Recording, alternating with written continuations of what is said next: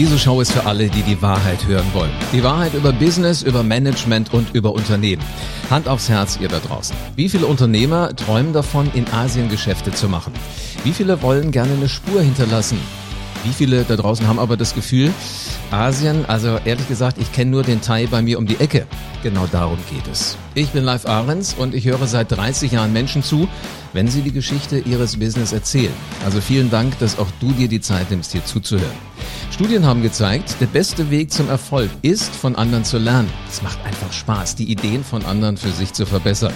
Und du kommst an die Spitze, wenn du das tust, was die machen, die schon da oben sind.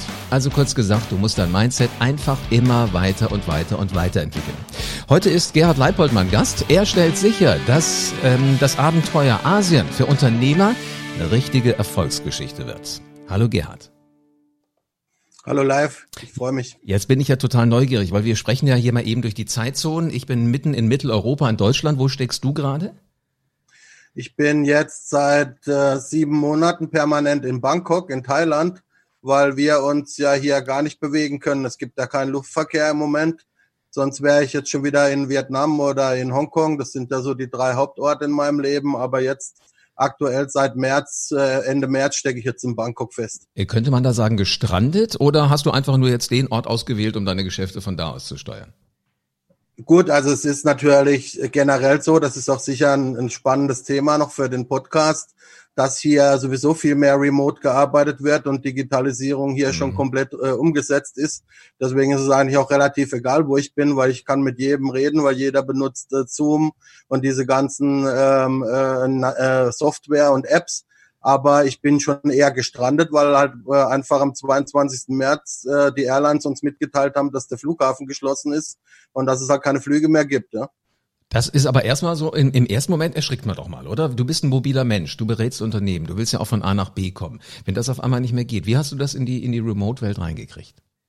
Also es war, mir hat das sehr geholfen, muss ich sagen, auch, dass ich eben mit Asiaten zu tun habe, weil mhm. das ist auch sicher ein wichtiges Thema.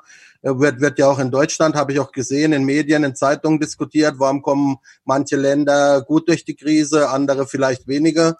Und in Asien habe ich einfach auch gesehen, also ich hab, bin am Anfang gar nicht damit klargekommen, ganz ehrlich. Also da bin ich komplett ein bisschen mal in die Opferrolle. Ich habe schlechte Laune gekriegt, weil einfach meine Projekte sind zum Halten gekommen. Ich habe ähm, ich habe Umsätze natürlich verloren. Wir sind ja auch im Konsumgüterbereich aktiv und, und erfolgreich und Umsätze sind drunter. Ich konnte nicht mehr reisen, konnte nicht mehr an meinen Projekten arbeiten. Und da habe ich schon erstmal gehadert war so zwischen Opferrolle, Wut und äh, so ein bisschen stinkig. Morgens keine Lust gehabt, aufzustehen und so, was ich eigentlich alles von mir gar nicht kenne. Oh da haben mir aber die Asiaten sehr geholfen. Okay, wie, wie haben die dir dabei geholfen? Haben die gesagt, komm, es, es gibt immer wieder einen Morgen, die Sonne geht wieder auf, also mach einfach weiter, guck, dass du rettest, was zu retten ist? Oder denken die visionär schon nach vorne?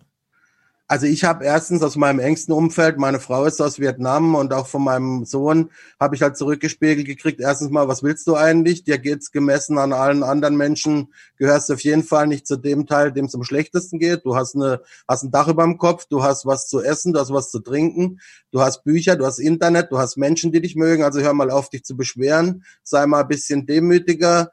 Äh, dann haben sie mich wieder gezwungen, quasi zu meditieren.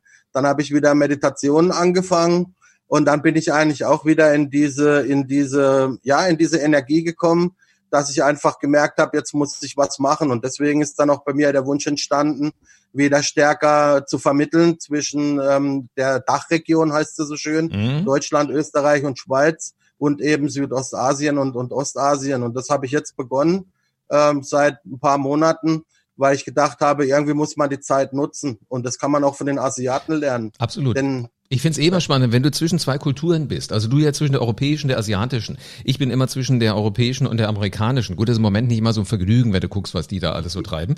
Aber du, du lebst halt so zwischen zwei Welten. Und ich finde es immer so spannend zu sehen, was sich in deinem Kopf auch tut. Wenn du dann auf einmal denkst, okay, wir denken so, wie würden die denken? Das ist wahrscheinlich was, genau. was dir auch durch den Kopf geht. Ne? Du denkst dir so urdeutsch und wie würdest urasiatisch denken?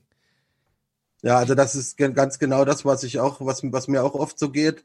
Und ich habe jetzt halt auch einfach gesehen, ich würde mir manchmal wünschen, dass auch in Deutschland wieder die sogenannten deutschen Tugenden äh, wieder stärker zum, zum Tragen kommen. An was denkst du da direkt? Hallo? Ja, an was denkst ja. du da direkt? Also ich habe halt gesehen, hier, ich habe erst gestern mich wieder mit jemandem getroffen, der ist Hotelmanager, die sind ja alle hier äh, auf, auf, auf, also wir haben ja überhaupt keinen Tourismus, nur, nur äh, Inlandstourismus und die machen dann halt einfach ein anderes Business auf, weißt du, die sind nicht so, die, die gehen nicht so sehr in den Widerstand, die sind nicht so sehr am, am, am Jammern, äh, fragen nach dem Staat. Ich will jetzt niemanden dazu nahe treten. Mhm. Es gibt sicher auch Leute, die sich berechtigterweise beschweren. Aber ich habe schon das Gefühl, dass es so, dass wir uns schon auf hohem Niveau immer ziemlich schnell beschweren und weniger selber machen. Also wir geben so ein bisschen die Selbstwirksamkeit auf zugunsten von dem, dass wir halt so sozialisiert sind. Ja, der, der Staat kümmert sich ja um uns. Und dadurch, denke ich, geben wir relativ viel Energie ab, die die Asiaten haben. Ich habe das in meinem Umfeld gesehen. Die einen verkaufen jetzt Kuchen und, und Kekse im Internet, äh, backen online mit irgendwelchen Leuten, die sich da anschließen, ein bisschen was dafür zahlen.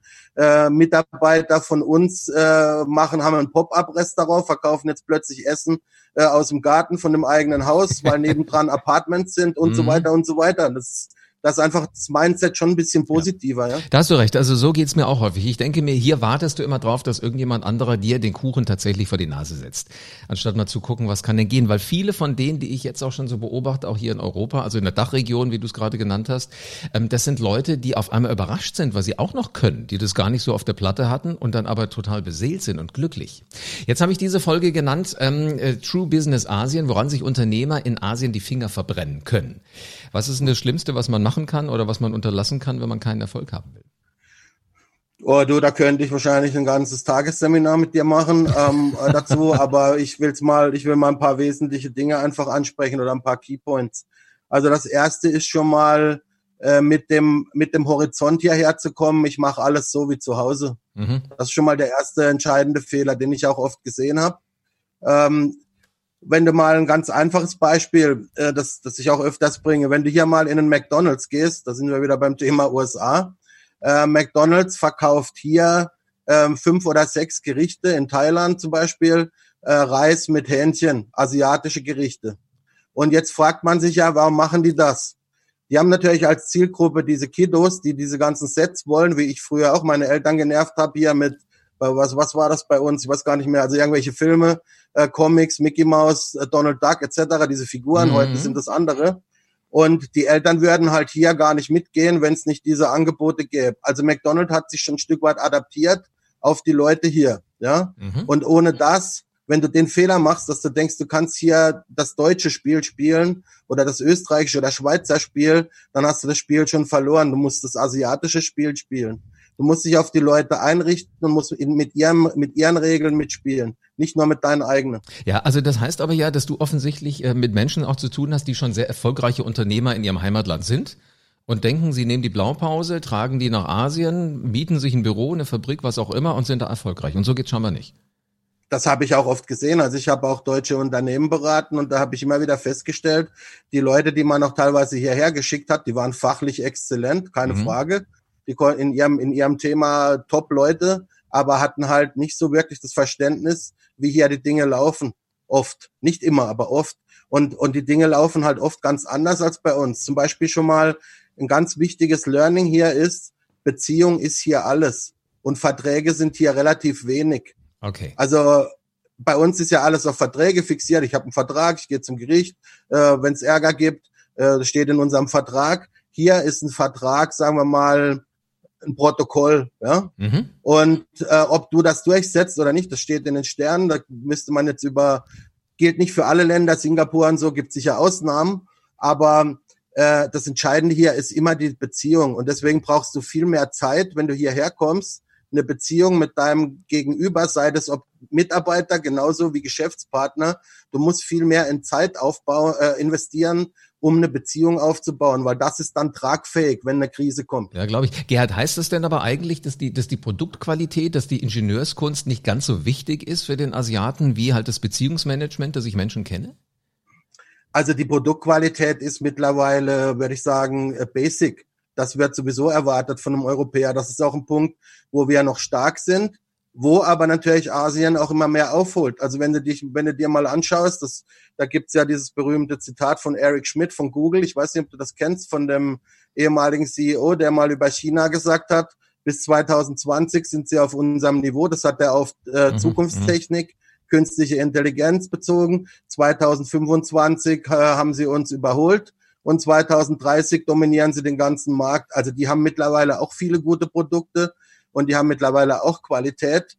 Äh, wir haben aber dennoch massiv weiterhin Chancen und gerade auch Mittelständler, vielleicht jetzt weniger in China, da gibt es gewisse Risiken, aber in Südostasien definitiv. Mhm. Du, ich habe gerade mal ein Gespräch belauscht äh, vor kurzem, weißt, wenn du so in der Supermarktschlange anstehst, durch diese Distanzen, die wir jetzt mittlerweile haben, fühlen sich die Menschen immer so sicher und reden dadurch etwas lauter, äh, so laut allerdings, dass du das in der nächsten Schlange oder in der nächsten Position der Schlange noch hörst.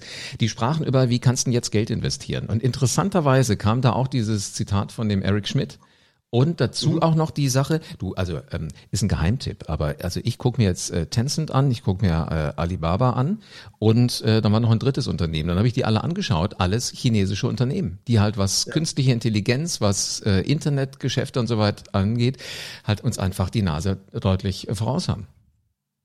Also die, man muss einfach, man muss einfach sagen, und das ist, äh, bei mir geht's ja nicht darum, jetzt, äh, da muss man mal ein bisschen aufpassen äh, mir geht's ja nicht darum, allen zu erzählen jetzt in Deutschland oder in Österreich oder der Schweiz, wie toll jetzt die Asiaten sind und wie, wie schlecht jetzt äh, wir sind quasi. Das ist ja nicht das Thema, sondern das Thema ist, was läuft ab? Also es ist in quasi, was ist, was, was ist gerade auf der Welt?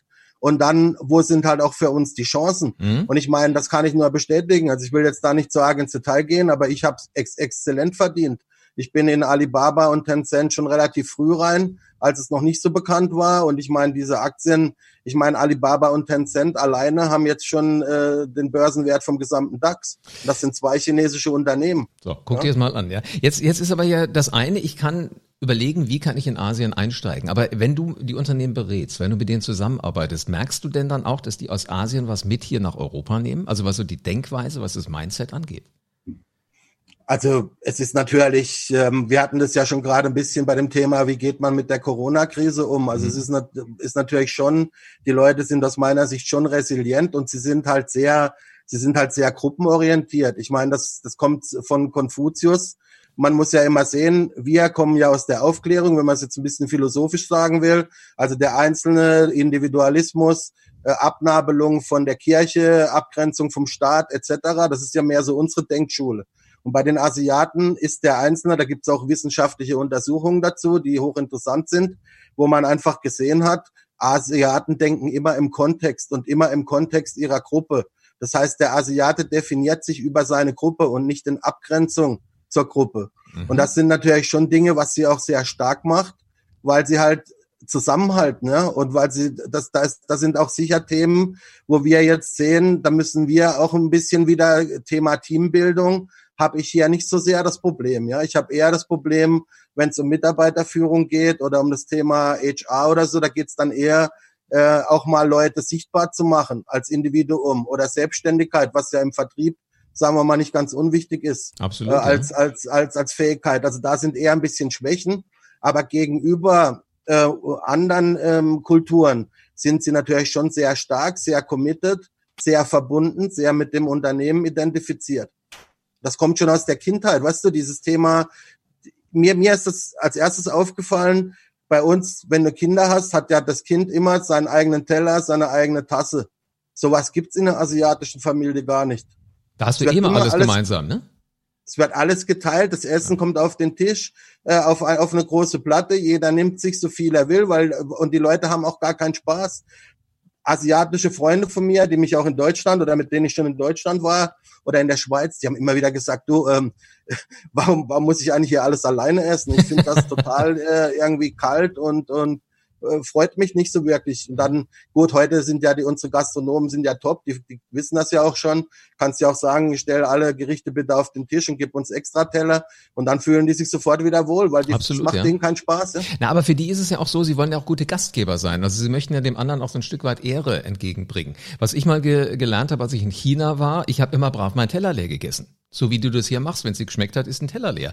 Äh, irgendwann guckten die mich etwas ähm, irritiert, entsetzt an und dann habe ich begriffen, alles klar, ich setze die jetzt unter totalen Druck, die müssen so lange Essen nachliefern, wie ich noch esse. Und wenn ich satt bin, lasse ich halt was liegen, dann ist es für den Gastgeber auch klar. Also es sind einfach andere Regeln, die da herrschen. Was sind denn aus deiner Sicht jetzt so wirklich, wenn du sagst, äh, da kommt jemand, sagt, ich möchte gerne nach Asien. Herr Leipold, was muss ich tun? Was sagst du dem, was sind die drei größten Fehler, die er bitte sofort äh, angehen muss, dass er die vermeidet? Also besonderes Augenmerk auf den Zeithorizont setzen. Also sicher, die Dinge dauern hier sicher länger als bei uns.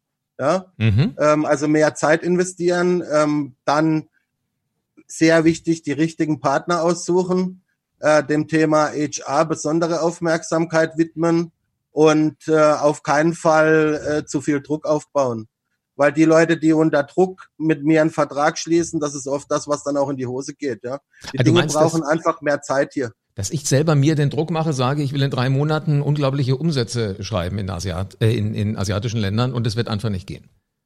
Du hast ja vorhin gesagt, deine Frau ist Amerikanerin. Mhm. Ich meine, Ameri bei Amerika ist es ja, du kennst ja die amerikanische Kultur. In Amerika ist ja schon sehr Time is Money, vielleicht sogar noch mehr als Europa, ja. Absolut. Und das ist halt, und da prallt natürlich hier zwei Welten aufeinander, weil natürlich wollen Asiaten auch äh, Geld verdienen, aber die wollen eben sehr genau überlegen, da bist du wieder bei dem Gruppenkonzept. Wenn du mit dem eine langjährige Partnerschaft eingehst, was die wollen, dann gehörst du auch ein Stück weit zu seiner Gruppe. Ah, und man sucht okay. sich halt sehr gen genau aus, wen man in seine Gruppe holt, äh, weil du bist halt unter Umständen zehn 15.000 Kilometer weg oder noch mehr, je nachdem, mhm. wo du bist auf der Welt.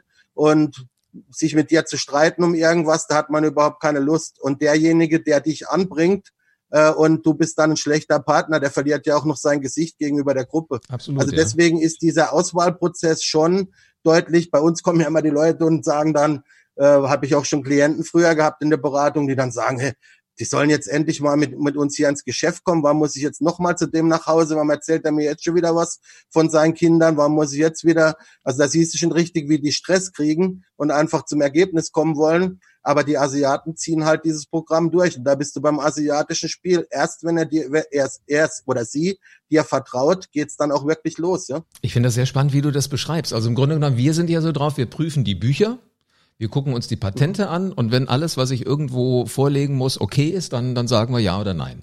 Ähm, das ist ja scheinbar da nicht alles, sondern ich muss im Grunde genommen auch mit den Menschen gut auskommen. Also der, der Prozess kann eventuell schnell gehen. Gibt es das auch, dass man sich in die Augen guckt und sagt, wir beide sind wie, wie Arsch auf Eimer, wir sind füreinander gemacht oder wird auch in so einer Situation noch länger geprüft?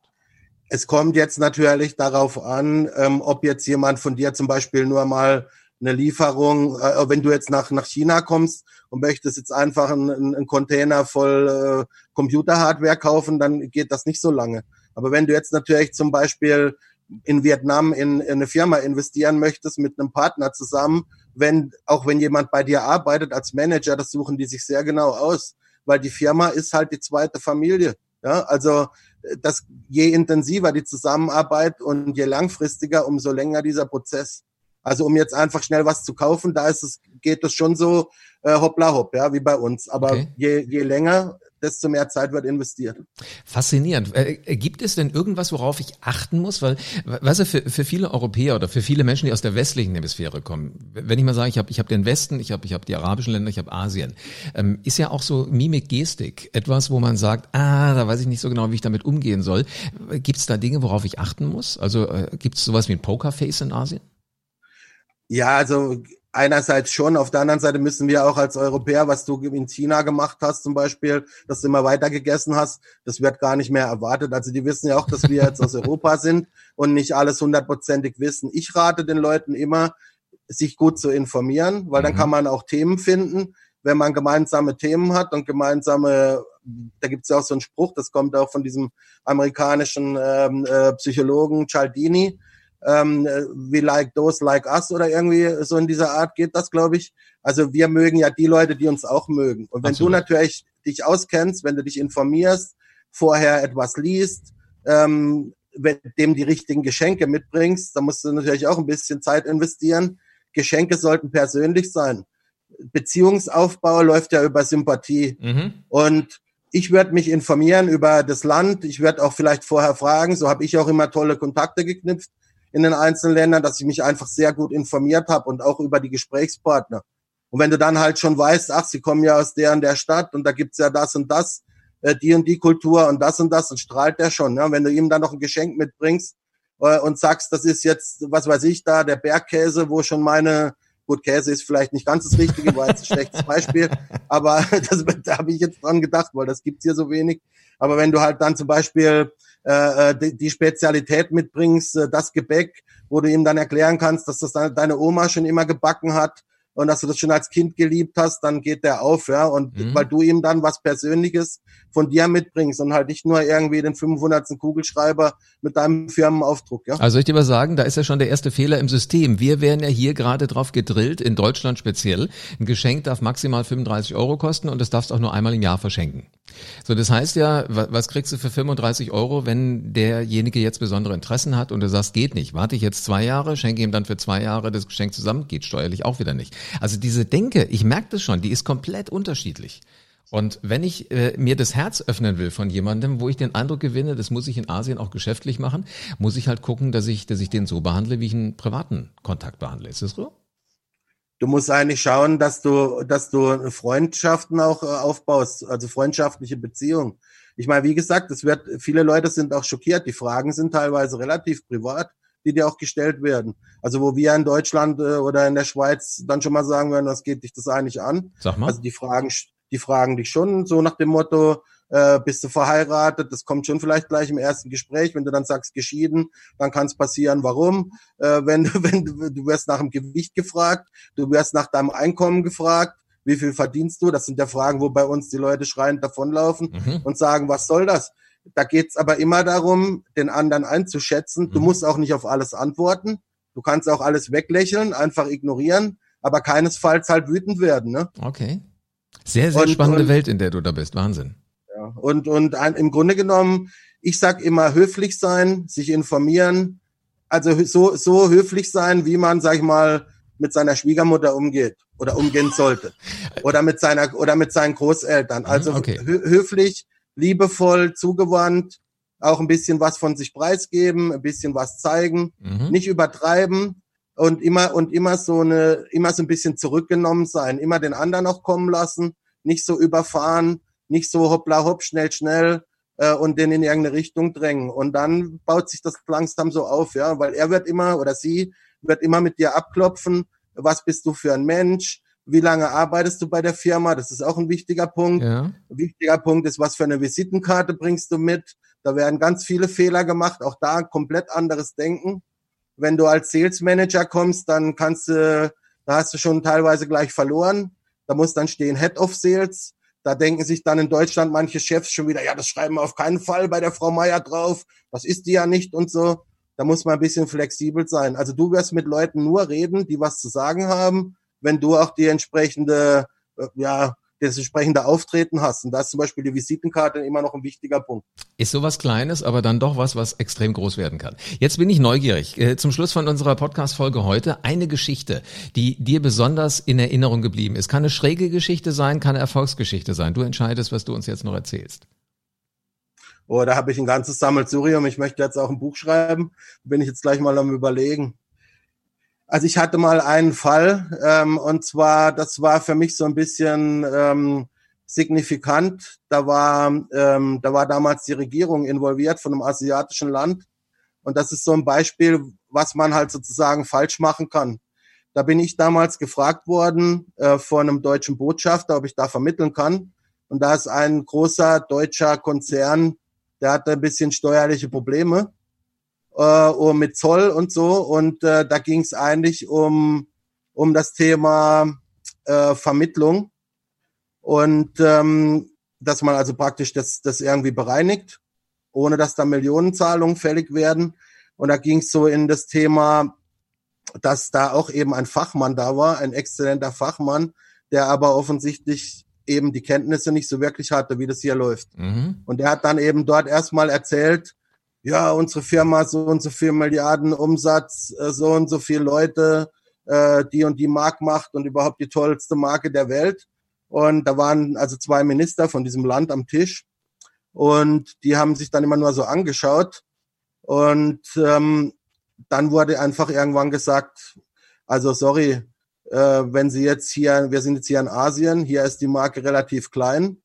Und ähm, wenn Sie jetzt, sagen wir mal, also hat man mir dann hinterher gesagt, wenn das jetzt Toyota gewesen wäre, dann hätte man sich vielleicht dort in Asien so benehmen können.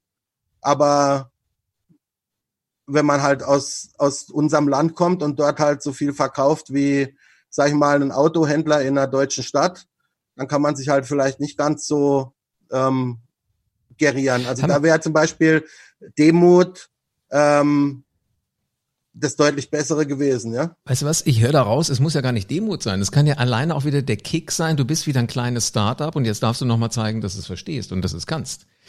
Eine interessante Welt, in der du da lebst. Und ähm, wer jetzt sagt, ähm, ich will mir die Finger wirklich nicht verbrennen und scheinbar kann man das ja auch vermeiden, man muss halt nur die richtigen Dinge tun, die richtigen Dinge wissen, der darf sich vertrauensvoll nämlich an, an dich wenden.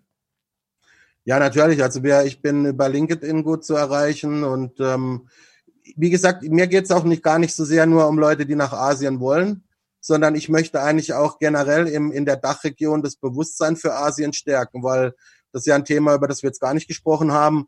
Äh, Asien ist aus meiner Sicht halt absolut die Zukunftsregion Nummer eins. Ich meine, dort wird in den nächsten Jahrzehnten die Musik spielen. Absolut. Da sind sich eigentlich alle Experten einig. Und ich denke, es ist auch immer wichtiger für Leute in Deutschland, in der Schweiz, die mit Asiaten konfrontiert sind vor Ort, auch zu wissen, wie gehe ich mit denen um, im Tourismus, in der Hotellerie, Unternehmenskontakte, Verbände, Institutionen, Universitäten. Da ist ein Riesenthema und es fehlt. Wir lernen in der Schule nichts darüber. Wir wissen alles über die französische Revolution. Wir kennen jeden Fürst von äh, Bückeburg und was weiß ich aus dem Geschichtsunterricht. aber wir wissen nichts über diese Dinge. Ja? Mhm. Und ich halte das eigentlich für, für zukünftig schon zentral. Je mehr wir wissen, umso mehr können wir erreichen. Absolut. Du, du, du, musst halt so, so, so einen Einstieg haben. Und für mich war der Einstieg, weil meine Frau zwar in Amerika geboren ist, in Europa mittlerweile lebt, aber Sinologie studiert hat, also ähm, chinesische Philosophie. Sie hat mir ein Buch gegeben, damit ich mich da mal reinfrickeln kann. Und das hieß Briefe in die chinesische Vergangenheit. Mhm. Da verstehst du so viel über diesen Unterschied Asien, also im Speziellen natürlich China und Europa, über so eine Geschichte, wo ein Mensch äh, mit einer Zeitmaschine nach Europa kommt, was der so alles erlebt. ist, ist hochgradig spannend. Wenn du das kriegen kannst, du solltest es noch lesen. Vielleicht Gerne. ist da auch für dich die eine oder andere Idee drin. Äh, Gerald, ich danke dir ganz, ganz äh, dolle für viele Einsichten und äh, ich kann mir vorstellen, das war nicht der letzte Podcast bei den selbstbewussten Machern, weil ich habe den Eindruck, du kannst noch viele Geschichten erzählen. Und in die Show Notes packen wir auch noch alles rein, was man an Kontakten braucht, Website und äh, LinkedIn-Profil und so weiter. Und dann ist der Weg zu dir ganz, ganz kurz. Vielen herzlichen Dank. Hat Spaß gemacht. Und lass Vielen dir jetzt Dank, durch die Zeitverschiebung den Kaffee in Asien schmecken. Ich trinke eher Tee, aber manchmal Kaffee. also gut, dann auch den Tee.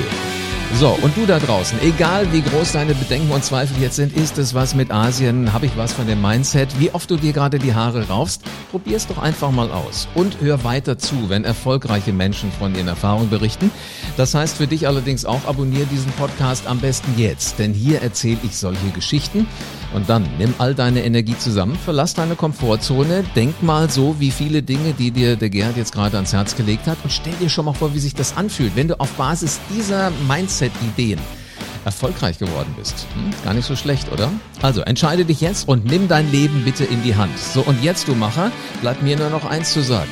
Leg los und veränder die Welt.